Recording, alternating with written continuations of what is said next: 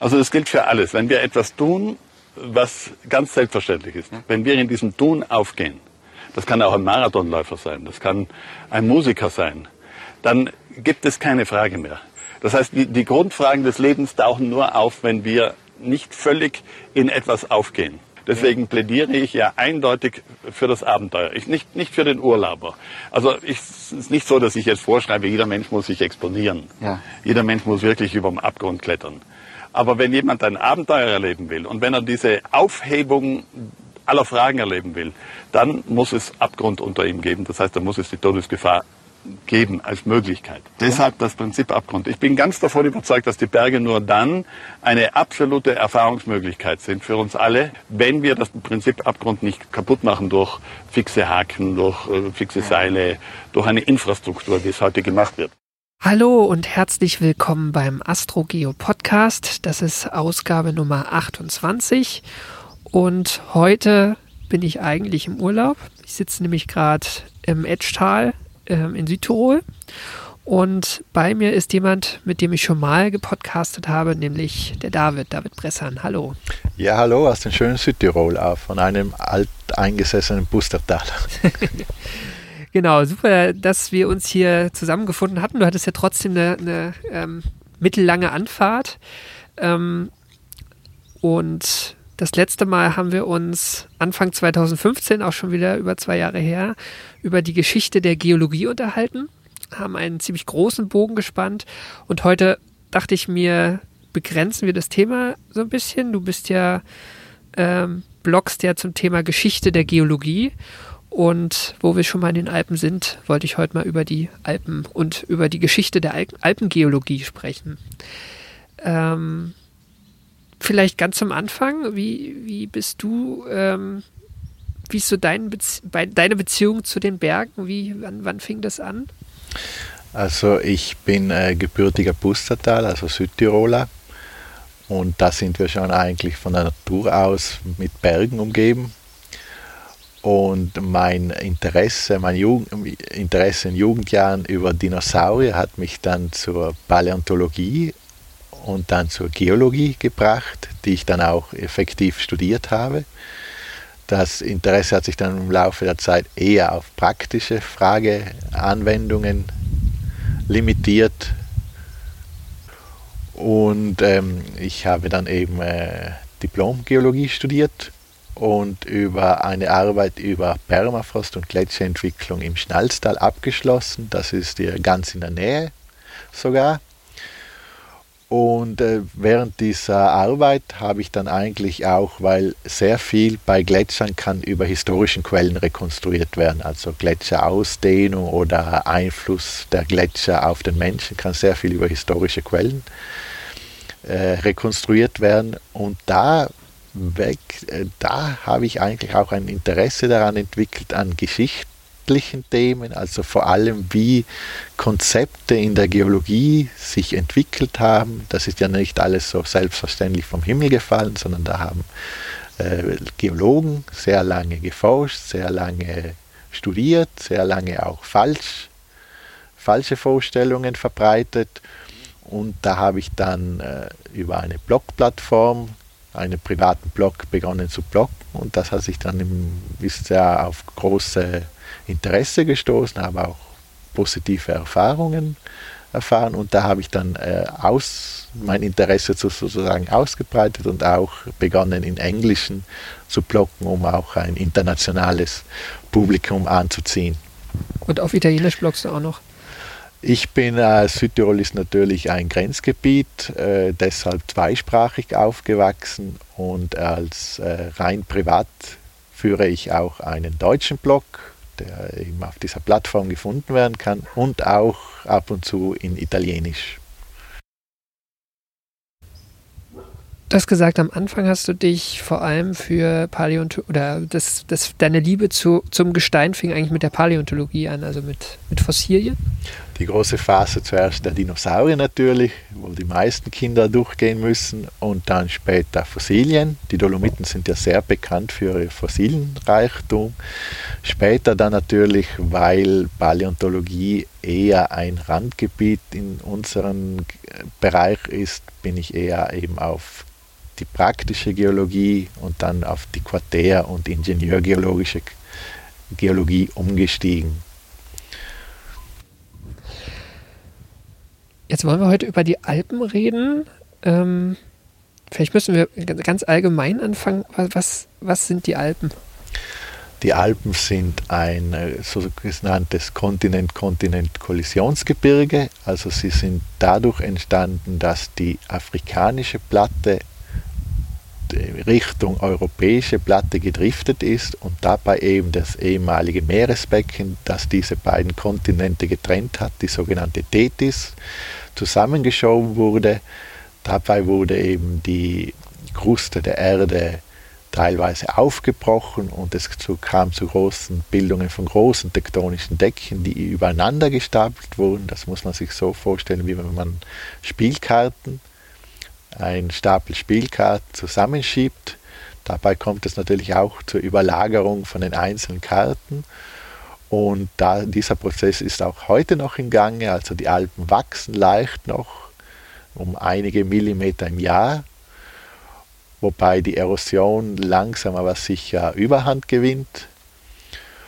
Und äh, die Alpen haben insofern eine große Rolle in der Geschichte der Geologie, weil sie natürlich sehr relativ leicht zugänglich waren von den Gelehrten im 18. und 19. Jahrhundert im europäischen Gebiet.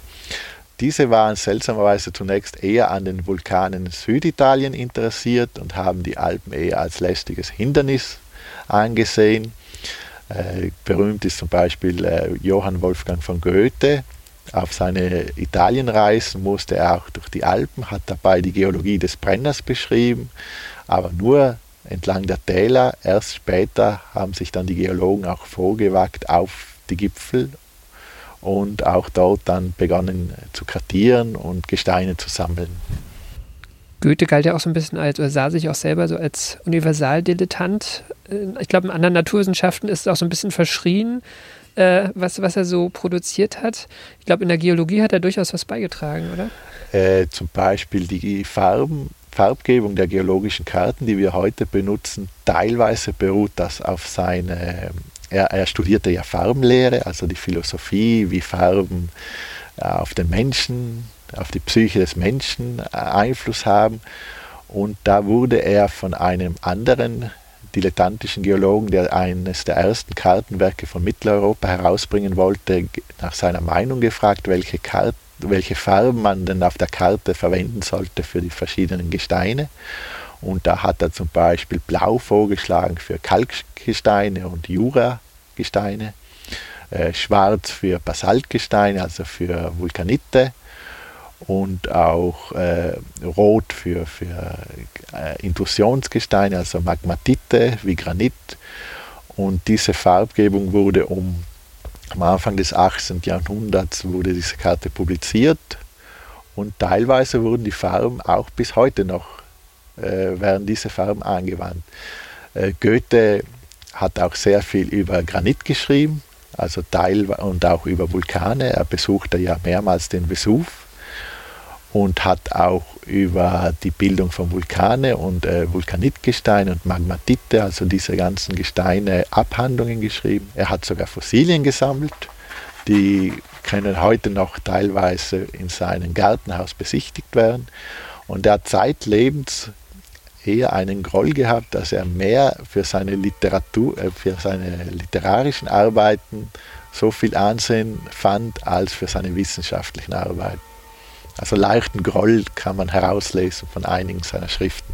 Mhm, okay, aber für die Entwicklung der Alpengeologie, abgesehen von der Farbgebung der geologischen Karten, die wir heute universell verwenden als Geologen, hat er eigentlich nicht. Wenig, weil er eben nur auf Durchreise war. Also er hat zwar Beschreibung vom Etschtal geliefert, aber da er nur ein Durchreisender war, hat er eigentlich weniger Impact auf den späteren Verlauf der Forschungsgeschichte gehabt. Und die aufkommende Geologie als Naturwissenschaft so in den letzten 300, 400 Jahren ähm, hat sich von den Tälern hochgearbeitet. Kann man das sagen? Also sind die Gipfel vorher nicht bestiegen worden? Die Gipfel wurden selten bestiegen, auch aus praktischen Gründen. Da gab es wenig zu holen.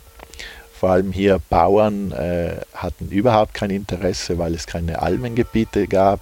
Gamsjäger waren bekannt berüchtigt, dass sie natürlich im Gipfelbereich auf Jagd waren und die werden auch sicher einige Gipfel bestiegen haben. Davon gibt es aber keine historischen Quellen. Dann gab es auch äh, Sammler von äh, ähm, Pflanzen und Gewürzen oder Kräutern, die sicher im Gipfelbereich vorgestoßen sind und auch, was es schon seit längerem gibt, zum Beispiel Mineraliensucher.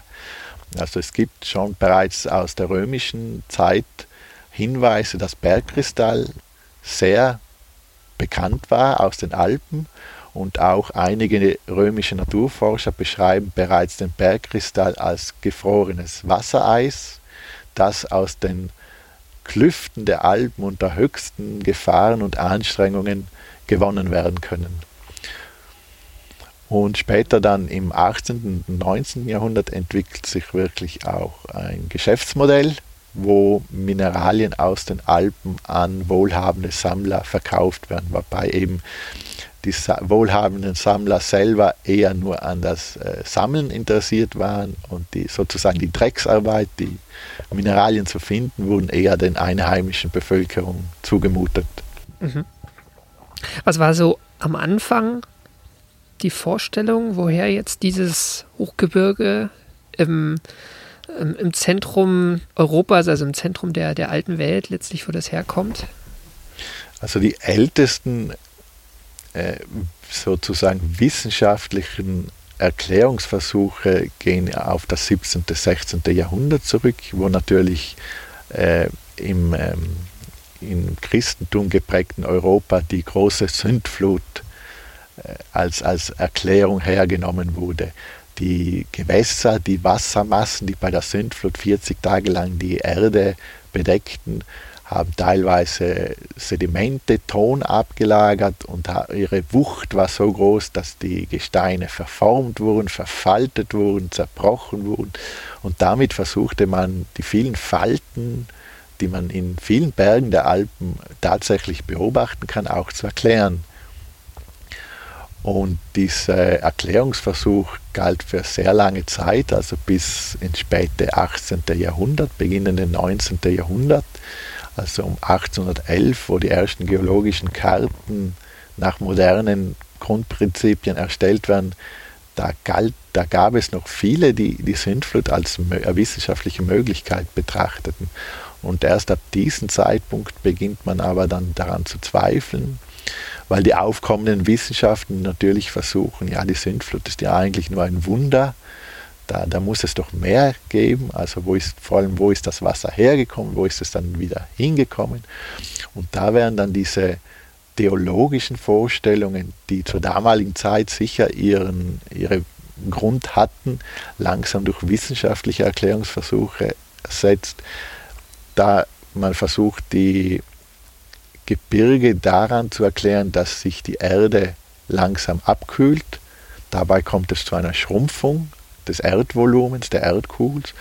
Und durch diese Einengung faltet sich sozusagen die äußere Schicht der Erde wie bei einem Apfel zu Runzeln. Und das sind, was wir heute als Gebirge betrachten können. Das sind natürlich heutzutage andere Erklärungen, äh, aktualistischer. Mhm. Aber letztlich ist man so ein bisschen äh, gewechselt von, von einer ähm, äußeren Gestaltung oder Entstehungsursache eines Gebirges, nämlich so sowas wie einer großen Flut, zu, zu einer inneren Ursache der Erde, also letztlich zu der Abkühlung des Erdkörpers. Es war natürlich zur damaligen Zeit auch kaum bekannt, wie Vulkane arbeiten. Also Vulkane wurden, war, sind in Europa relativ selten. Also die Vulkangebiete, die wir heute haben, sind vor allem in Süditalien zu finden, mit dem Vesuv, mit den Ätna oder in Island. Island war zur damaligen Zeit kaum erforscht, beziehungsweise von Naturgelehrten des äh, europäischen Kontinents kaum besuchbar. Deshalb wurde vorzu, vor, wurde vorwiegend nach Süditalien gereist. Dort aber sind Vulkane, also einzeln stehende Berge, die kaum oder schwierig ganze Gebirgsgruppen erklären können. Es wurde aber versucht, nämlich Zeit, eine Zeit lang wurden die Alpen damit erklärt, dass große Blasen von Vulkaniten, also von Gestein aus dem Erdinneren nach oben hin drängen und dabei sozusagen wie bei einer Blase zwiebelförmig die Kruste emporheben und aufbrechen. Deshalb kann man zum Beispiel in den Alpen äh, Gesteine von Magma, ma, magmatischen Ursprungs im Zentrum finden und diese sind dann eher von Sedimentgesteinen, wie zum Beispiel den Dolomiten oder den nördlichen Kalkalpen bei Innsbruck, äh, umgeben. Also so ganz grob betrachtet ist es plausibel. Erschien es damals plausibel? Es erschien zur damaligen Zeit plausibel, wobei eben auch ein Problem ist, äh, die Zentralalpen, also dieser Kern, besteht nicht nur aus Magmatiten, sondern auch aus Metamorphiten. Also das sind durch Druck und Temperatur, durch tektonische Bewegung umgewandelte Gesteine. Diese Gesteine konnte die damalige sozusagen Blasentheorie nicht erklären. Diese Gesteine kann eigentlich nur heutzutage die moderne Plattentektonik erklären.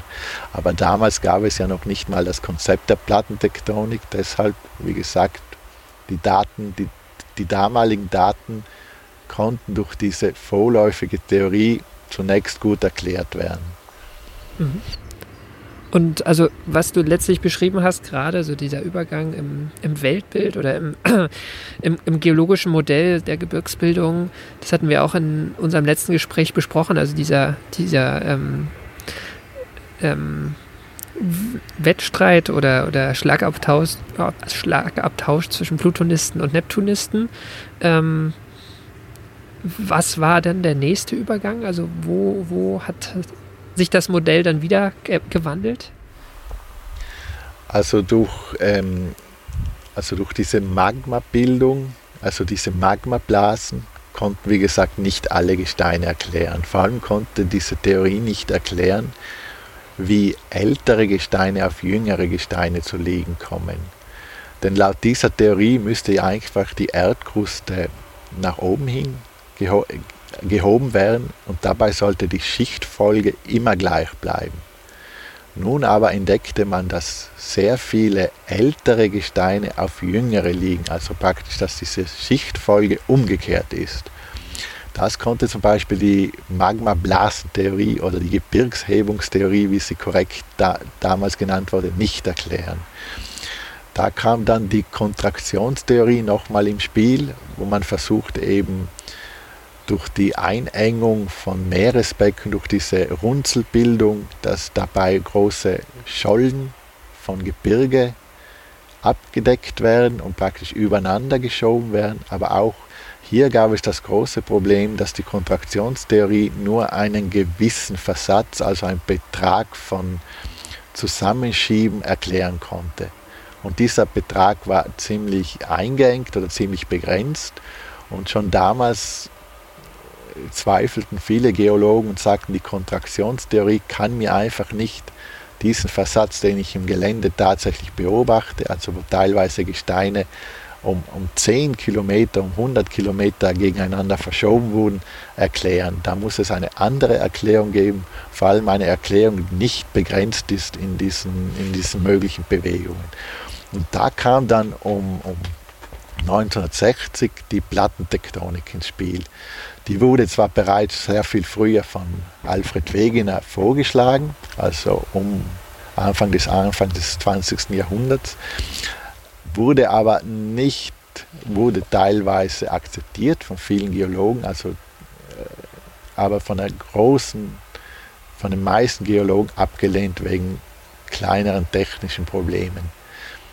Wegener hat zum Beispiel versucht, die Bewegung der Kontinente durch die Gezeiten zu erklären.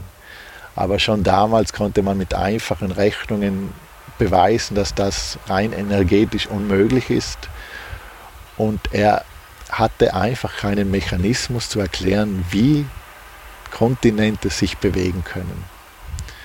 Und allein eine unkomplette Theorie wurde einfach nicht auch, da muss man auch der damaligen Wissenschaft recht geben, nicht akzeptiert. Erst um 1950, 1960 wurde dann entdeckt, dass sich eben entlang der Ozeanbodens neues Gestein bildet und sozusagen seitlich die Platten äh, verschiebt oder auseinanderdrückt. Und nun hatte man eben diesen großen Prozess, der die Bewegung der Kontinente erklären konnte, aber vor allem dieser Bewegungsmechanismus ist eigentlich horizontal nicht beschränkt. Also damit kann ich auch die großen Versätze, die ich in den Alpen beobachte, von tektonischen Schollen sehr gut erklären, weil es einfach keine theoretische Begrenzung dazu gibt. Mhm, genau, also man hat letztlich gesehen, wie, also die, die Alpen sehen aus wie so ein großer Auffahrunfall letztlich. Also es ist äh, sehr viel zusammengeschoben worden äh, oder aufeinander geschoben, gegeneinander geschoben. Ähm, also letztlich ging es um den Mechanismus, wie das passieren kann. Also das, das, wie es mechanisch funktioniert letztlich. Genau, der Crash der Kontinente, der eben durch das Drücken von zwei großen Kontinenten, die sozusagen wie Amboss und Hammer wirken, dazwischen liegende Meeresbecken oder Sedimentbecken oder Gebiete schwächere Kruste einfach verformen, verfalten, überschieben und äh, übereinander stapeln. Ich wollte jetzt nochmal auf die, auf die Geschichte der Geologie so zurückblicken. Also die Alpen waren letztlich das große Gebirge, was die ähm, Geologen aller Zeiten äh, in Europa eigentlich ähm, immer vor der Haustür hatten und genutzt haben. Ähm, dann gab es auch irgendwann eine Zeit, wo Geologen zunehmend ähm, Weltreisen unternehmen konnten. Was haben die Reisen zu, zu anderen großen Gebirgen wie den Anden oder dem Himalaya gebracht, äh, im Hinblick auf die Alpen? Ja, natürlich versuchte man zunächst äh, die Erkenntnisse, die man in den Alpen gewonnen hatte, auf alle anderen Regionen der Erde, insbesondere auf die anderen Gebirgsregionen äh, anzuwenden. Und da entdeckte man relativ rasch, dass etwas nicht stimmte, nämlich diese Abfolge, dass man praktisch wie in den Alpen hat man zunächst Sedimente, dann kommen Metamorphite und Magmatite, die die Zentralalpen bilden, und dann kommen wieder Sedimente, also Kalkgesteine der nördlichen Kalkalpen. Diese, diese Symmetrie, die man eigentlich sehr gut erklären konnte, mit der Kontraktionstheorie zunächst und dann, wie wir sehen, dann werden mit der Plattentektonik, ist eigentlich eher die Ausnahme. Die meisten Gebirge sind nämlich asymmetrisch aufgebaut. Sprich, also es gibt äh, gewisse Gesteinsabfolgen, die in gewisse Richtungen äh, ab, abfolgen, beziehungsweise sehr viele geologische Strukturen wie, wie Falten oder, oder Schichten fallen in gewisse Richtungen ab und wiederholen sich nicht. Und da entdeckte man eben dieses Prinzip, das konnte man eigentlich nur dadurch erklären, dass man sagte, durch die Plattentektonik kommt es zur Bildung von großen Schollen von Gesteinen, die wie bei einem Kartenspiel übereinander gestapelt werden. Und diese Übereinanderstapelung findet eigentlich asymmetrisch statt. Das muss man sich vorstellen. Wenn ich einen Kartenstapel seitlich verschiebe, bildet sich eine Art Parallelogramm aus und es bildet sich aber keine symmetrische Struktur aus. Bei den Alpen ist das eher dadurch bedingt, dass äh, diese Sedimentgesteine zufällig an beiden Rändern des Ozeansbeckens vorhanden waren, also vor der Verformung, und dass die Alpen relativ wenig zusammengeschoben bzw. verformt wurden. Und deshalb diese räumliche Verteilung noch in Ansätzen erhalten ist, während bei den anderen Gebirgen teilweise sehr viel größere Versätze oder Bewegungen stattfanden und dass diese Symmetrie äh, nicht erhalten, beziehungsweise diese Asymmetrie dieser Übereinanderstapelung besser erkennbar ist. Also letztlich waren die Alpen ein, man hat sie erst für ein universell, also aufgrund der äh, lokalen Zugänglichkeit für ein universelles Beispiel genommen und hat dann festgestellt, dass er eigentlich global gesehen eher ein Sonderfall ist unter den Gebirgen. Es gibt einige Historiker oder Geologen, die schlagen deshalb vor, dass man eben die Plattentektonik nicht in den Alpen entdeckt hat, weil es eigentlich naheliegend sein sollte, dass diese großen tektonischen Schollen durch sehr große Kräfte entstanden sind, weil man einfach die Alpen als Beispiel hernahm, ohne die anderen Gebirge zu kennen. Erst als man die anderen Gebirge erforscht hatte und man eben diese Unstimmigkeiten gegenüber den Alpen entdeckte, da wandte man die Konzepte der Plattentektonik, die bei den anderen Gebirgen gut, gute Ergebnisse geliefert hatten, wieder zurück auf die Alpen. Und durch diese Erklärung dann verfolgt, vervollständigte sich das Bild, das wir heute haben von den Alpen, eben als, als, als äh, Bildung eines plattentektonischen Prozesses.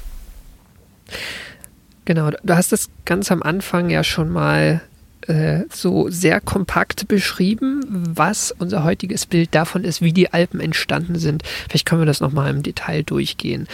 Ähm, also die, die Alpen sind ein junges Gebirge, das kann man sagen, auch verglichen mit anderen. Die Alpen sind eigentlich eines der letzten Orogene, also eine, ein Gebirge bzw. Gebirgsbildungsphase, die auf der Erde stattgefunden haben zusammen mit dem Himalaya, der ja eine große Gebirgskette von, zwischen Asien, Indien und äh, Europa, Asien, Afrika bildet. Die eigentliche Heraushebung der Alpen hat grob geschätzt vor 100 bis 65 Millionen Jahren begonnen, verstärkt dann vor 30 Millionen Jahren, wo sich dann wirklich die Alpen, so wie wir sie kennen, herausgehoben haben. Die Sedimente und Gesteine, die die Alpen bilden, sind da bei wesentlich älter, also teilweise bis 500 Millionen Jahre, wobei die größten sozusagen Gesteine, die datiert, die größte Menge an Gesteinen um die 200 bis 300 Millionen Jahre alt sind. Zum Beispiel die Dolomiten in Südtirol fallen in diese Zeitepoche. Auch viele Gesteine, die in den Zentralalpen, also zunächst durch den Plattentektonik hinunter in die Erdkruste gedrückt wurden und dann später wieder heraufgehoben wurden und dann durch Erosion freigelegt wurden, sind teilweise auch in diesem Altersabschnitt verankert. Und auch die nördlichen Kalkalpen, die wiederum sozusagen die nördliche Grenze bilden, sind wiederum um die 200 bis 300 Millionen Jahre alt. Genau. Und ähm, weiß man was so der erste Moment war, äh, wo diese Hebung begonnen? Also was, was war der Auslöser? Der Auslöser ist wirklich, man kann das auch heutzutage durch äh, geophysikalische Methoden nachweisen, dass begonnen hat, äh, Afrika nach Norden abzudriften und dabei eben das ehemalige Meer, ein ehemaligen Meeresbecken, die Tethys, die von äh, so, heutigen China nach Westen hin ähm, die beiden Kontinente von Afrika und Gondwana, beziehungsweise Gondwana und Laurasia, also das ist Namen, die gegeben wurden den ehemaligen Teilbereichen des Superkontinents Pangeas. Die wurde dann äh, subduziert sozusagen, also durch, das, durch die Bewegung von Afrika Richtung Norden gegenüber Asien, Europa, Asien, wurde dieses Meeresbecken zugeschoben in diesem Meeresbecken waren natürlich Sedimente abgelagert worden. Da gab es auch ozeanische Kruste. Und diese Gesteine wurden beim Zusammendrücken also verformt. Die wurden zunächst teilweise in größere Tiefen sozusagen abgeschert oder hinuntergedrückt, haben sich dabei eben umgewandelt, sind zu Metamorphiten geworden. Dann kam es wieder durch sehr komplizierte tektonische Prozesse zu einer, teilweisen Heraushebung dieser Gesteine die dann nach ähm, oben gedrückt wurden und dann eben im Dauerndfenster zum Beispiel, das ist ein tektonisches Fenster, wo eben sozusagen durch Faltung diese Gesteine, die zunächst in sehr großer Tiefe waren, wieder nach oben gedrückt wurden und durch Erosion freigelegt wurden. Dabei kam es auch zu Abscherungen, also nicht nur zur Faltung, sondern wurden große Schollen abgebrochen und diese Schollen haben sich teilweise übereinander bewegt, also auch über 10er Kilometer und sind dann eben teilweise auch wieder abgerutscht und haben eben ein sehr komplizierten Gebirgsbau bewirkt, den wir heute beobachten können. Genau, du hast das Wort jetzt öfter gebraucht, Metamorphite. Also magmatische Gesteine kann man sich vorstellen und Sedimente auch. Metamorphite sind einfach durch Druck und Temperatur quasi veränderte Gesteine. Also da ist was aus relativ großen Tiefen auch wieder äh, nach oben gedrückt worden. Genau, das sind einfach durch Druck- und Temperaturbedingungen, die in unterschiedlichen Tiefen in der Erde herrschen, umgewandelte Gesteine. Da haben sich spezielle Mineralien gebildet, die eben gewisse Bedingungen voraussetzen und sich so nicht direkt an der Erdoberfläche bilden können, äh, wurden einfach in, die Gesteine, also die Ursprungsgesteine, wurden in diesen Bedingungen sozusagen hinuntergedrückt, umgewandelt und dann wieder hinaufgedrückt. Und weil diese Prozesse sehr viel Zeit brauchen, haben sich diese Mineralien noch nicht umgewandelt, also sind noch nicht erodiert worden und wir können sie noch hoffentlich einige Millionen Jahre lang beobachten und studieren.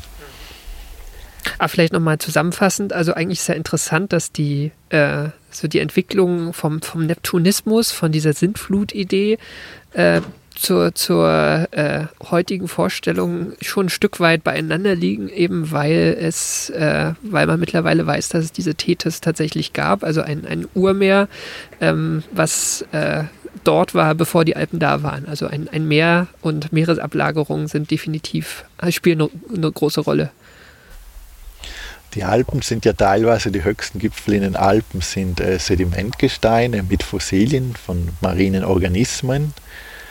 Und das natürlich ist ein eindeutiger Beweis, dass diese, zumindest die Gesteine unter der Meeresoberfläche gebildet wurden und dann durch irgendwelche Prozesse in die Höhe gehoben werden mussten. Teilweise gab es auch die Vorstellung umgekehrt oder auch, das äh, erfahre ich auch oft, wenn ich das versuche zu erklären, dass die Leute die falsche Vorstellung haben, dass sie sagen, der, die Meeres, der Meeresoberfläche lag über die Gipfel. Es ist aber genau umgekehrt praktisch. Die Gipfel wurden über die Meeresoberfläche hinausgehoben, in die Höhe gehoben. Also es war nicht so hoch das Meer, sondern umgekehrt. Das wäre eine noch gewaltigere Vorstellung eigentlich, dass das Meer noch mal weiter oben gelegen ist mal. Da würde eine ganze Menge Wasser benötigt werden, um das zu erklären. Mhm. Genau. Ähm, du hattest jetzt auch gerade schon Wasser angesprochen und auch schon mal ähm, Gletscher erwähnt zwischendurch. Äh, das ist ja letztlich so das, das jüngste geologische Kapitel der Alpen, ähm, worüber wir jetzt noch nicht im Detail gesprochen haben. Also die, ähm, die Alpen sind als Gebirge entstanden und gehoben worden und äh, ja, letztlich ähm, haben sich ineinander bewegt und, und verschoben. Und ähm, dann gab es diese, diese Eiszeitzyklen. Was, was, haben denn, was haben denn die Gletscher in den Alpen, mit den Alpen noch so angestellt? Wir zum Beispiel sitzen hier zurzeit in einer Apfelplantage. Sehr viele Terrassen, die man in den, also auf eine, wir sitzen hier auf einer Apfelplantage auf einer Hochterrasse. Sehr viele dieser Terrassen sind ehemalige Grundmoränen, die vom Gletscher abgelagert wurden, also die von in höheren Gipfelbereichen die Gesteine zerrieben haben, abgetragen haben, sie transportiert haben in die Täler, die Täler teilweise ausgeweitet haben, also mehr, äh, mehr Fläche geschaffen haben und bei ihren Abschmelzen, bei ihrem Rückzug haben sie diese sehr großen Sedimentlasten zurückgelassen und teilweise eben die Talböden aufgefüllt und auch eben ähm, Sedimente an den Seitenrändern abgelagert und so eigentlich zur Fruchtbarkeit dieser Gegend beigetragen.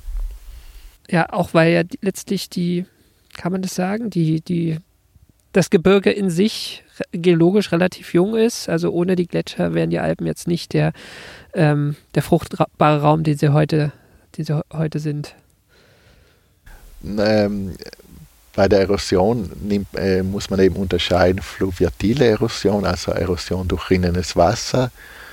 Diese schneidet eher tiefe Schluchten und, und, und Klamm oder Canyons ins Gebirge, während die Gletscher eher das typische Bilderbuchtext, äh, Bild aus dem Textbuch eben U-förmige Täler hinterlassen, eben die durch ihre Erosion die Täler eher verbreitern, eher aushobeln und eher sanftere Geländeformen ausbilden können.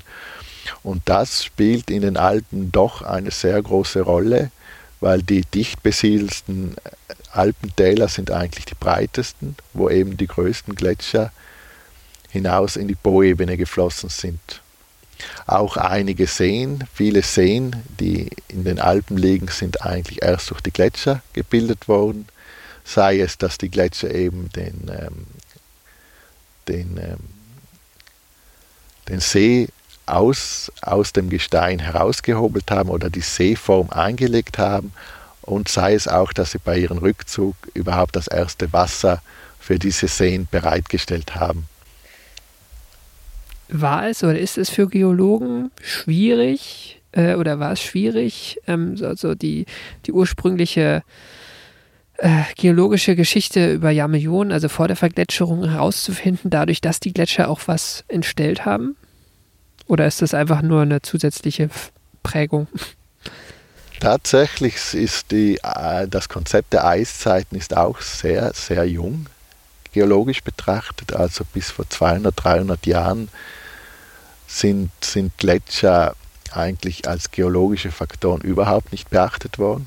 Das waren auf Gipfelbereichen Schneefeldern, die eigentlich keinen so wirklich interessiert haben. Auch in den Alpen gibt es eigentlich vom Mittelalter her überhaupt kaum Erwähnungen von Gletschern. Das ändert sich eben erst im Zeitalter des, äh, der erwähnten Romantizismus, wo eben die Berge dann besucht werden und unter anderem werden die Gipfel bestiegen, aber auch die Gletscher werden bewundert als Eisströme oder als schlafende Drachen. Und äh, es entwickelt sich dann die ersten Forschungen. Man entdeckt, dass sich Gletscher bewegen können. Also dieses Konzept war ja teilweise auch völlig unbekannt, dass sich Gletschereis fließt und bewegt, dass Gletschereis äh, Steine, also die sogenannten Findlinge, transportieren kann und beim Abschmelzen diese natürlich ähm, in der Gegend hinterlässt und dass es auch äh, zu Moränenbildungen kommt durch diese Sedimentablagerungen. Alle diese Konzepte wurden eigentlich vom ähm, Schweizer Naturforscher Agassiz erst im Laufe des 18., 19. Jahrhunderts den Gelehrten vorgeschlagen oder zur Kenntnis gebracht. Und Gletschermessungen, also von den Bewegungen der Gletscher, die heutzutage auch im Hinsicht des Klimawandels von sehr großem Interesse sind, gibt es eigentlich erst ja, 120 Jahre eher weniger. Und man hat auch lange gar nicht gewusst, dass die Gletscher, ich meine, heute ist es offensichtlich, dass sich die Gletscher zurückziehen, aber man hat auch lange nicht gewusst, dass die Gletscher mal deutlich weiter ausgedehnt waren, als sie es heute sind. Genau, weil es da eigentlich zunächst kaum Spuren gab. Also die erwähnten Findlinge, Findlinge sind einfach große Gesteinsblöcke, die vom Untergrund unterschiedlich sind. Zum Beispiel ein Granitblock, der, auf eins, der in einer Gegend liegt, wo nur Sedimente vorkommen. Das wurde zwar schon bemerkt, also teilweise gibt es Erwähnungen von großen Blöcken äh, schon in, in älterer Literatur. Die wurden teilweise Geisberger genannt. Also man erkannte bereits, dass viele Findlinge in den Vorgebirgen, also in den Voralpen, aus den Alpen stammen vom, vom Gesteinstyp her, weil dieser Gesteinstyp kam nur einige hundert Kilometer weiter entfernt vor. Aber man konnte sich nicht erklären, wie diese Blöcke dort in die Gegend kamen. Da gab es teilweise natürlich die religiösen, also dass sie von der Sintflut abgelagert wurden. Teilweise hat der Teufel sein, seine Boxfüße dabei gehabt. Teilweise gab es die Idee, dass große Sturzfluten aus den Alpen die Blöcke hinabgerollt haben. Und dann gab es auch Erklärungen, dass durch Vulkanexplosionen in den Alpen diese Blöcke in die Luft geschleudert wurden. Das müssen relativ gewaltige Eruptionen gewesen sein. also wenn es solche Vulkane in den Alpen überhaupt gäbe, unglücklicherweise gibt es keine rezenten Vulkane in den Alpen, dann müssten die wirklich Supervulkane gewesen sein. Mhm waren die Alpen mal komplett bedeckt vom Gletschereis? Wo wir hier sitzen, war die, der Talboden sicher bis zu 400 bis 500 Meter bedeckt. Also nur die höchsten Gipfel. Das erkennt man auch in den Alpen. Die Gipfelbereiche scheinen eher verwittert zu sein, während nach unten hin weichere Formen, eben abgeschliffene Formen vorkommen. Also nur die höchsten Gipfelbereiche der Zentralalpen schauten noch aus dem Eis heraus, was einige hunderte Meter an Mächtigkeit gewinnen konnte. Ähnlich wie man heute in der Antarktis finden kann. Und ein großes Problem zur damaligen Zeit war, dass man sich diese Vergletschung einfach nicht vorstellen konnte, weil die Bereiche der Arktis und Antarktis waren zur damaligen Zeit noch sehr wenig erforscht. Viele Naturgelehrten der damaligen Zeit hatten auch überhaupt keine Erfahrung mit diesen Gegenden und da kommt wieder eben immer wieder dieses Problem vor. Wir können uns kaum etwas vorstellen, was wir nicht selber gesehen haben. Also die Vorstellung, dass der, die gesamten Alpen durch Gletschereis bedeckt waren, für eine Person, die noch nie die Antarktis gesehen hat, ist das kaum vorstellbar. Und letztlich auch wieder wie äh, bei, der, bei der tektonischen Entwicklung der Alpen, ähm, man musste sozusagen Ideen aus der Welt wieder zurückprojizieren oder zurückbringen. Man ist fast immer, wenn man nur ein Beispiel betrachtet, kann es sehr gefährlich sein, dass man dieses Beispiel versucht überall anzuwenden. Eine kurze Erwähnung eben, wir haben vorher gesprochen über die Ablagerung von Gesteine aus Wasser. Das, dieses Konzept wird nach dem griechischen Gott der Meere Neptunismus genannt. Und diese Idee beruht eigentlich auf die Beobachtungen von einem deutschen äh, Geologen, Abraham Gottlob Werner. Der hat beim nicht, dass ich jetzt, ich, ich werde es wahrscheinlich falsch sagen, also man verzeih mir bitte Stauffenberg, glaube ich. Schlagen wir dann noch nach und tragen zum Zweifel genau, nach. Das wird einfach verlinkt. Ja. Der beobachtete eben, dass ähm, Sedimentgesteine, also eine Abfolge von Sedimentgesteinen, nämlich zuerst feine Sedimente, dann grobe Sedimente und dann kam Basalt. Und das hat er beobachtet und eigentlich korrekt erwähnt, gesagt, es sind zeitlich abgelagert worden. Also zuerst wurden aus diesem Urozean die Sedimente abgelagert, dann eben die gröberen Sedimente und dann ganz zuletzt dieses feinkörnige basaltische Material. Das klingt eigentlich ganz, also für diese Lokalität ist das anwendbar, aber natürlich sobald man eine andere Lokalität findet, wo der Basalt unten vorkommt und dann die anderen Sedimente folgen, dann kann dieses Modell nicht mehr, nicht mehr stimmen. Aber Gottlob war zwar ein sehr großer Geologe, hat aber war sehr reiseunlustig, also er ist nicht bekannt, dass er sehr viel gereist ist. Er hat dieses Beispiel hergenommen und einfach überall hin projiziert. Okay, ja. Es, es gehören verschiedene äh, Fähigkeiten bei einem Geologen dazu, zumindest heutzutage? War früher etwas anders oder ist es mal gut, dass da verschiedene Charaktere auch mitgespielt haben? Oder im Zweifel die nächste Generation dann kam? Ja, auch bei uns muss man betrachten, was werden die zukünftigen Generationen über unsere Vorstellungen denken.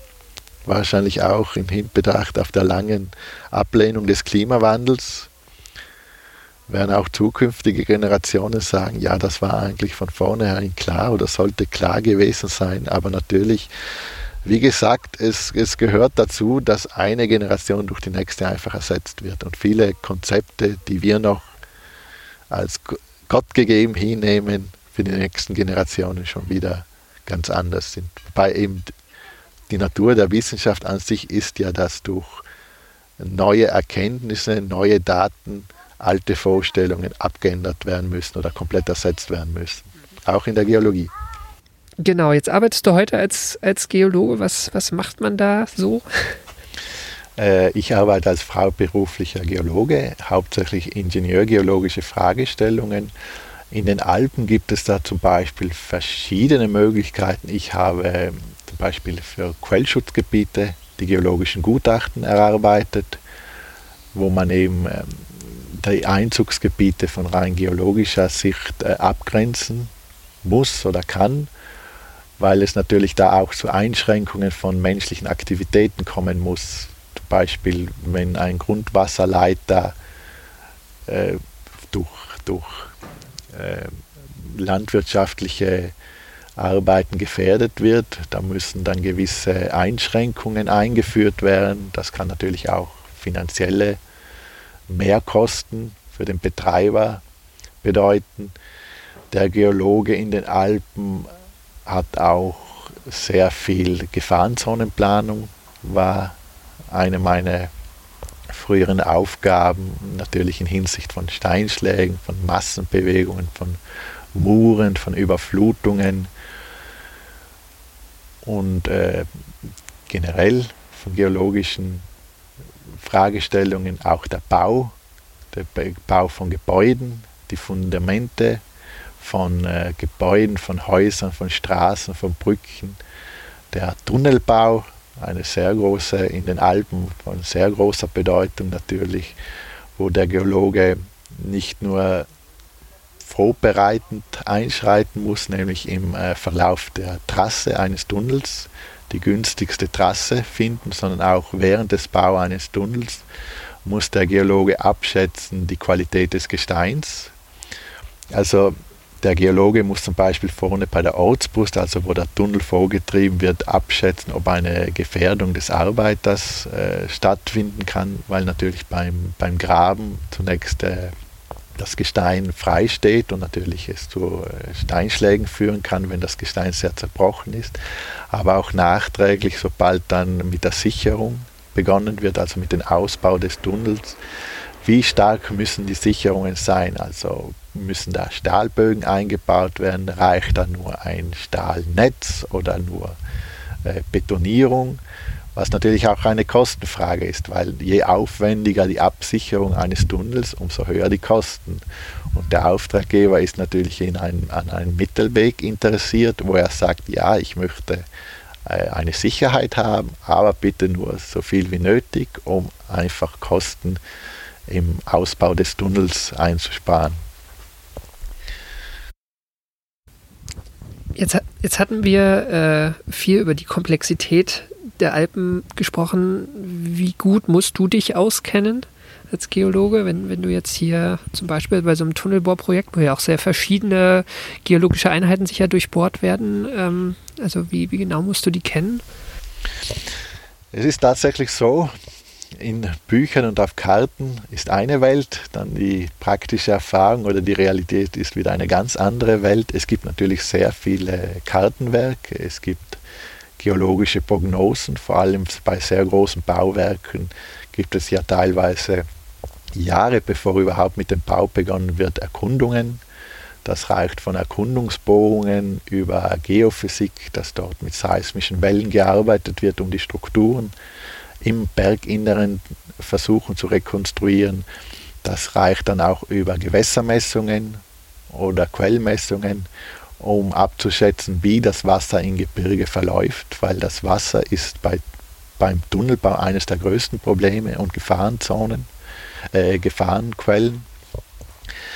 Wobei es dann natürlich immer das Problem gibt, wir arbeiten an der Oberfläche, wissen ja nicht genau, es gibt zwar sehr gute Modelle, es gibt Modellvorstellungen, die versuchen, den Verlauf von Schichten und Störungen in die Tiefe zu projizieren, aber im Endeffekt kann es dann effektiv vorne bei der Ausbrust immer wieder zu Überraschungen geben. Also es gibt eine, ein, äh, ein, einen Spruch, den Mineure sehr gerne verwenden, nämlich vor der Backerschaufel ist es dunkel.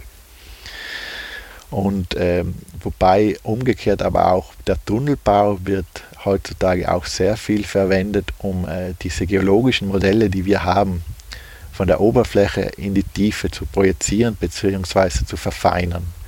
Also auch die größeren Tunnelbauwerke in den Alpen werden zumeist auch von Geologen von Universitäten und von staatlichen Einrichtungen begleitet, die natürlich eher an die Datenerhebung interessiert sind als an der praktischen Anwendung, aber versuchen diese Daten aufzunehmen, um einfach die Kenntnisse des Gebirges zu vervollständigen. Also gerade durch diese großen Tunnelbauprojekte, so Gotthard Basistunnel zum Beispiel, äh, nimmt das Wissen über die Geologie der Alpen auch nochmal stark zu oder wird zumindest verfeinert.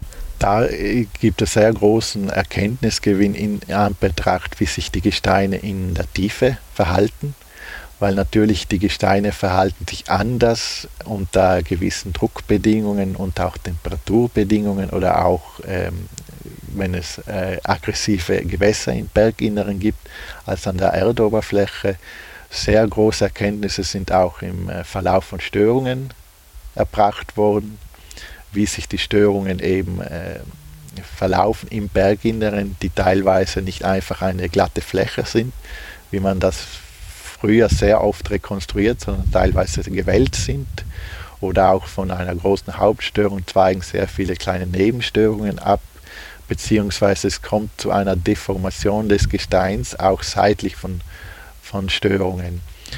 Und all diese Erkenntnisse sind eigentlich relativ neu und wurden eigentlich auch hauptsächlich in der Praxis gewonnen. Einfach dadurch, dass man notgedrungenerweise durch diese Störungen einen Tunnel vortreiben musste. Jetzt hast du den Klimawandel erwähnt, das ist ja so ein bisschen auch das, das äh, jüngste, aktuellste und sicher auch zukünftige Thema für ähm, Hochgebirge wie die Alpen. Vielleicht äh, kurz sei erwähnt, wir nehmen diese Folge Anfang September 2017 auf. Jetzt gab es vor ungefähr zwei Wochen einen großen Bergsturz in Graubünden in der Schweiz, ähm, wo, ähm, das ist ja immer schwierig zu sagen, das war jetzt der Klimawandel, aber wo, sagen wir mal, äh, die ein, eine relativ warme Phase des Sommers ähm, und mobilisiertes Gletscherwasser sicher auch eine Rolle gespielt haben. Ähm, wie ist das mit so Dingen wie, wie den, den Berg gefahren, wie, wie Bergstürzen? Das gab es wahrscheinlich auch schon immer. Ähm, Erosion ist ein natürlicher Prozess, vor allem in den Alpen, einfach durch das Relief. Die Gravitation zieht Material nach unten, die Berge steigen in die Höhe. Das kann nur schief gehen. Das kann nicht gut gehen. Ja. Das kann nicht gut gehen an sich eben äh, Steinschlag, Bergstürze, ganz natürliche Prozesse werden erst zu einer Katastrophe, sobald äh, die Infrastruktur oder Menschen dazu, äh, davon betroffen sind. In Hinsicht auf den Klimawandel muss man natürlich sagen, der Geologe denkt immer auch an Risikoabschätzung. Also eine einfache Zusammenhang zwischen Klimawandel und Massenbewegungen. Man wird nicht jedes einzelne äh, Ereignis direkt auf den Klimawandel zurück, zurückprojizieren können oder erklären können. Aber ein genereller Trend ist beobachtbar. Insofern einfach, dass durch höhere Temperaturen kommt es natürlich zu einer Änderung der Gletscher, es kommt zu einer Änderung des Bodeneises innerhalb des Gebirges, es kommt zu einem Abschmelzen des sogenannten Permafrost, eben der so als Eiskit teilweise sehr viel loses Material oder Felsspalten zusammenhaltet. Durch diesen Verlust des Eiskit kommt es schon mal zu einer Instabilität. Nun kann aber auch flüssiges Wasser in das Gebirge eindringen. Wasser ist ein sehr großes Problem bei Massenbewegung, weil es natürlich als Gleitmittel äh, das Abrutschen von Gesteinspaketen und ähnliches fördert, aber auch die Erosion oder die Verwitterung des Gesteines äh, beschleunigt und einfach dieser, diesen natürlichen Prozess, diese Erosion einfach eine zusätzliche Beschleunigung oder zusätzlichen Faktor dazu kommt. Und es muss auch gesagt werden, es ist natürlich sehr viel ins Hochgebirge gebaut worden, also erschlossen worden. Wie gesagt, natürliche Prozesse, die, die ablaufen, ohne dass Menschen in Gefahr sind, sind eigentlich von geringem Interesse. Aber durch unsere Bautätigkeit, durch die Erschließung, durch Straßenbau, durch Verlegung von Strommasten, von Skigebieten, von Wasserkraftanlagen ins Hochgebirge, kommen diese natürlich jetzt in Konflikt mit diesen natürlichen Prozessen. Und auch wenn es zurzeit eben noch schwierig ist, abzuschätzen, wie sich der Trend entwickeln wird. Zumindest in kleineren Steinschlägen scheint es so zu sein, dass sie diese tatsächlich in den letzten Jahrzehnten häufiger geworden sind. große Massenbewegungen, da ist der Datensatz noch ziemlich gering. die sind zu selten einfach. Die sind glücklicherweise relativ selten. Da ist es jetzt schwierig abzuschätzen, wie sich der Trend entwickeln wird. Es scheint zumindest in, äh, im Fall von Graubünden war es so, da war ein möglicher Bergsturz schon vorausgesehen gewesen, aus zwei Gründen, nämlich weil sich der Gletscher zurückgezogen hat und die Felswand einfach sozusagen äh, eine Stütze verloren hat und auch weil sich die, der Fels erwärmt hat im Laufe der Zeit und da relativ hoch auf 3000 Meter liegt, ist, hat, ist man davon ausgegangen, dass auch vorhandenes Eis abgetaut ist und eben auch zu einer Instabilität der Felsflanke geführt hat. Letztendlich ist es dann zum Ereignis gekommen. Das kann eben auch wegen, wegen erhöhten Niederschlags gewesen sein oder wegen einer längeren Phase von höheren Temperaturen im, im, so im vorhergehenden Sommer. Aber sozusagen die Vorbereitung zu diesem Feldsturz könnte man sagen, ja, da hat der Klimawandel eine Rolle gespielt. Aber jetzt dieses einzelne Ereignis wirklich ausgelöst, dass das rein vom Klimawandel her nicht unbedingt zurückgeführt werden. Es ist immer eine Frage äh, von, von Entwicklung, von Entwicklung, von, von wie sich das Risiko erhöht oder vermindert einfach von Vorbereiten zu einem geologischen Ereignis, wie sich dieser entwickelt. Ja, wie du sagst, das, das Problem sind letztlich die äh, immer, immer wenn menschlich, menschliche Aktivität irgendwo im Umfeld stattfindet oder sich Bauwerke befinden. Ich habe mal äh, gehört von, einem, von einer Schweizer Gemeinde, wo halt auch das Risiko angehoben wurde und plötzlich ist in, in der Ortschaft ähm, eigentlich die Bautätigkeit komplett zum Erliegen gekommen, weil eigentlich äh, kein kein äh, Gebäude mehr wirklich sinnvoll versicherbar gewesen ist. Also es sind dann wahrscheinlich diese Details, die erstmal auffällig werden für, für Menschen, die in den Alpen leben oder in Risikogebieten leben, zum Beispiel für sowas wie, wie Bergstürze. Unter anderem arbeiten ja Geologen auch an Gefahrenzonenpläne.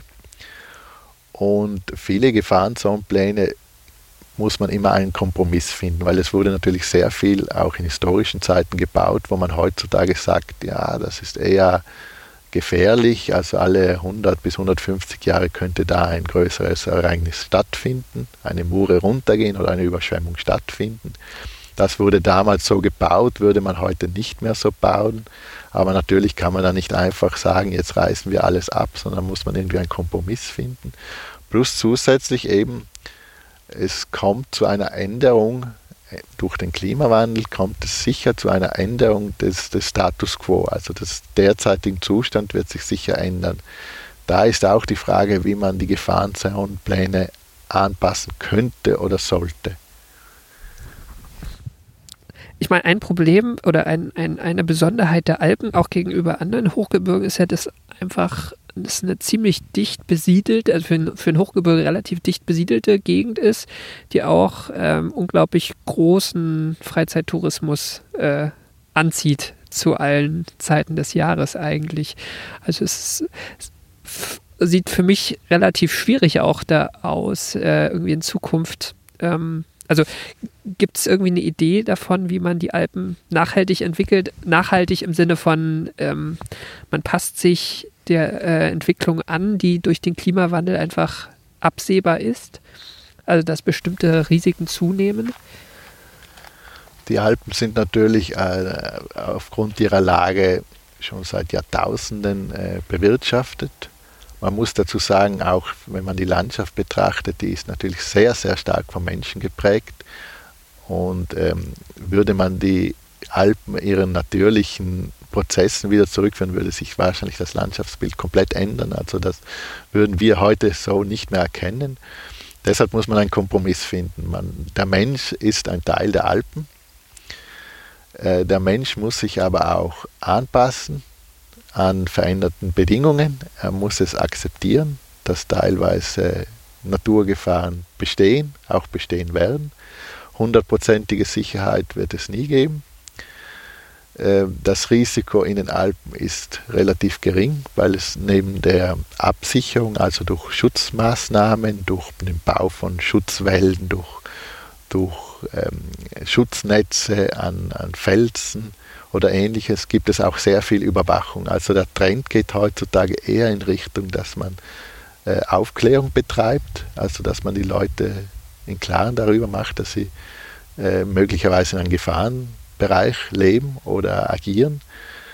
Und auch äh, Überwachung wird verstärkt äh, dazu geführt. Zum Beispiel ähm, beim Bergsturz in Graubünden wurde zumindest das Dorf, es kam ja leider zu acht vermisste Personen, die, jetzt als, als äh, verunglückt angesehen waren. Es kam aber das Dorf, das äh, vermurt wurde, ist ja rechtzeitig äh, evakuiert worden, weil schon seit einigen Jahren ein Monitoring-Programm stattfindet. Also da wurde der Berg wirklich überwacht und da wurde rechtzeitig Alarm geschlagen. Mhm. Also letztlich, die Alpen sind wie fast alles in Mitteleuropa eine Kulturlandschaft. Und eigentlich muss man nur schauen, dass man diese, dass wir als Menschen diese Kulturlandschaft den Bedingungen anpassen, wie wir es eigentlich schon seit Jahrtausenden tun. Genau, eigentlich. Mhm. Vielleicht noch äh, als letzten Punkt betrifft, betreffen diese Gefahren ähm, auch, auch deine Arbeit als Geologe? Also bist du auch damit beschäftigt? Zurzeit nicht mehr. Ich habe aber eben an, an verschiedenen Gefahrenzonenplänen äh, gearbeitet. Da ging es hauptsächlich um äh, Steinschlagaktivität, also Straßenabschnitte oder bewirtschaftete Felder oder auch einzeln stehende Gebäude. Äh, da wird zumeist eine geologische Kartierung aufgenommen in einem großen Maßstab. Da werden äh, mögliche Prozesse abgegrenzt, also Steinschlagrinnen oder ähm, steile Felswände sind natürlich äh, mögliche Gefahrenquellen. Da wird dann mittels Computerprogrammen äh, modelliert, wie groß Blöcke sich entwickeln können. Also das ist auch Aufgabe des Geologen, dass er abschätzt, wie zerklüftet oder wie gespalten ist das Gestein, welche Blöcke können herausbrechen, weil wenn ich eine steilstehende Felskante habe, aber die nur kleine Korngrößen liefern kann, die ist natürlich weniger gefährlich als eine gleiche Felswand, die aber sehr große Blöcke. Da gibt es ja das berühmte Beispiel vor einigen Jahren, ist in Südtirol ein Riesenblock runtergekullert, hat ein, äh, eine Hofstelle durchschlagen und ist einige hundert Meter darunter liegen geblieben. Und dieser Bereich war eigentlich, äh, Entschuldigung, auch von der Gefahrenzonenkartierung abgedeckt gewesen, aber da war nicht diese Möglichkeit in Betracht gezogen worden, dass so große Blöcke über so großen Abschnitt hinunterkommen.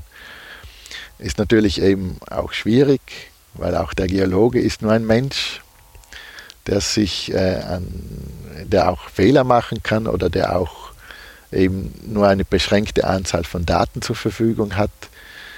Aber eben die Idee ist einfach durch Gefahrenzonenkartierung die Bereiche, wo überhaupt nicht gebaut werden kann, abzugrenzen. Bereiche, wo gebaut werden kann, aber zum Beispiel keine Wohngebäude, um nicht Menschen kontinuierlich zu gefährden, abzugrenzen oder Bereiche, wo gebaut werden kann, aber mit gewissen Schutzmaßnahmen, zum Beispiel Absicherung durch Erdwälder oder ähnliches.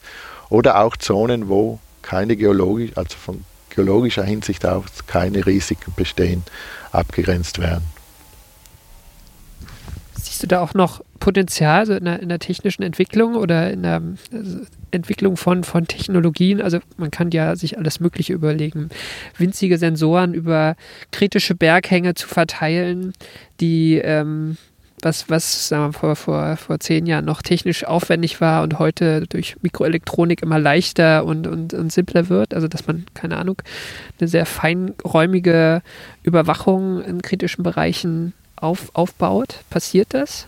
Zum Beispiel Drohnen. Also Drohnen haben äh, auch in der Geologie einen unglaublichen Erfolg zu verbuchen. Die können mit äh, Fotokameras oder mit Laserscan-Geräten ausgestattet werden, können also über über unzugängliches Gebiet äh, alles kartieren und ermöglichen eben, eben diese Gefahrenabschätzung, also auch von der Blockgröße oder so. Äh, wie gesagt, sehr viel wird einfach in Hinsicht auf Beobachtung und Monitoring. Das wird sicher die Zukunft sein, weil was abgesichert werden konnte, rein ökonomisch wurde eigentlich schon in den letzten Jahrhunderten abgesichert. Was jetzt noch gemacht werden kann, ist eben dieses Beobachten, dieses Monitoring, diese Aufnahme über Drohnen oder über optische Messgeräte können zum Beispiel die Kluftdichte von äh, Fels, Felswänden kann abgeschätzt werden oder modelliert werden. Auch sehr viel geht jetzt in Richtung von Computermodellen, die natürlich immer realistischer werden, immer mehr Rechen Bauer haben und immer in größeren Detailprozesse messen können. Das geht eben alles in Hinsicht, dass man praktisch versucht, einfach Gefahrenzonen zu vermeiden, schon von, von vornherein zu vermeiden oder ein äh, Risiko, ein, ein Ereignis, ein mögliches Ereignis besser vorauszusehen und dann einfach rechtzeitig die Leute warnen, diese verlassen den Gefahrenzonenbereich, das Ereignis passiert und dann die Leute wieder in diesen Gefahrenzonenbereich hineinzulassen. Das ist sicher, was die Zukunft uns im Moment scheint es bringen wird. Also die, die Alpen sind in gewisser Weise geologisch verstanden, aber die Arbeit wird den Geologen nicht ausgehen. Die Arbeit wird sicher nicht ausgehen, allein von den geologischen Karten werden neue, auch wenn diese Karten, die jetzt zurzeit gemacht, neu gemacht worden sind, sehr gut sind, werden sicher neue Karten gemacht werden müssen, weil sich einfach teilweise das Verständnis von Prozessen oder in der Interpretation von Gesteinen ändert oder auch äh, größere Maßstäbe möglich sind durch eben die erwähnten Abdeckung durch Drohnen oder Fernerkundung. In den Alpen wurde auch versucht, über Satelliten zum Beispiel Massenbewegungen zu kartieren, also über den ganzen Alpenbogen. Da gibt es gewisse Möglichkeiten, dass man über Radarmessungen, also die Bewegung, Kriechbewegungen von Hängen darstellen kann und diese dann auch äh, in Kartenwerken hergestellt werden. Also das, was den praktischen Geologen am meisten interessiert, ist dann, dann das Endprodukt, also die Kartenwerke, die er dann praktisch den Auftraggeber äh, der Auftraggeber hat gewisse Probleme, praktische Probleme. Zum Beispiel kann ich mein Haus hier in diesen Hang hineinbauen. Und der Geologe, den Geologen erwartet man eigentlich zu sagen, entweder ja, nein oder, was man zumeist der, äh, der Fall ist, äh, mögliche, mögliche Maßnahmen, dass das Gebäude gebaut werden kann innerhalb eines ökonomisch akzeptablen Betrags und dass es auch sicher ist. Ja, nein ist meistens zu extrem. das, das, hören die Auftraggeber eher ungern, ja, wenn man okay. ihnen sagt, sie können ihr, ihre geplante Trasse oder, oder Seilbahn nicht bauen. Aber es ist ja auch technisch sehr viel möglich über Verankerungen über, über Sicherungsmaßnahmen kann tatsächlich auch sehr viel gemacht werden. Es ist auch heutzutage neue Materialien verfügbar, die einfach rein vom technischen her komplett neue Ansprüche aushalten können, die vor einigen Jahrzehnten oder gar Jahrh vor einem Jahrhundert noch völlig unmöglich war. Okay, das war doch ein schöner Ausblick Blick äh, auf die Vergangenheit, die Gegenwart, auch ein bisschen in die Zukunft der Alpen. Dann danke ich dir. Ja, bitte. Und bis zum nächsten Mal. Wir finden wieder ein spannendes Thema aus der Geschichte der Geologie, denke ich.